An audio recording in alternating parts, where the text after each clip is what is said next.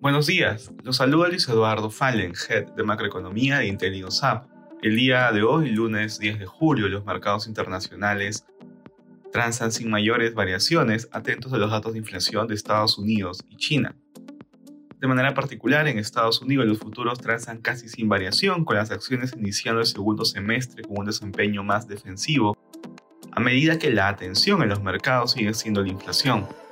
Estados Unidos reportará inflación este miércoles, lo que entregará señales sobre cómo continuará la Fed con su ajuste monetario. En la eurozona los mercados operan al alza. En la zona euro la confianza del inversionista de julio avanza en terreno negativo hasta menos 22 puntos, peor a las expectativas de menos 17.9. En Asia los mercados cerraron mixtos.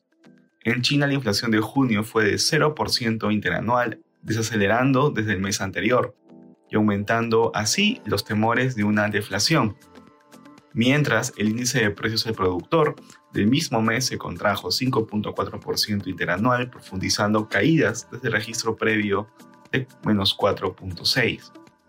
Respecto a commodities, el precio del oro retrocede durante la jornada, por su parte el precio del cobre baja y finalmente el precio del petróleo retrocede ubicándose alrededor de 73 dólares el barril WTI. Gracias por escucharnos. Si tuviera alguna consulta, puede contactarse con su asesor.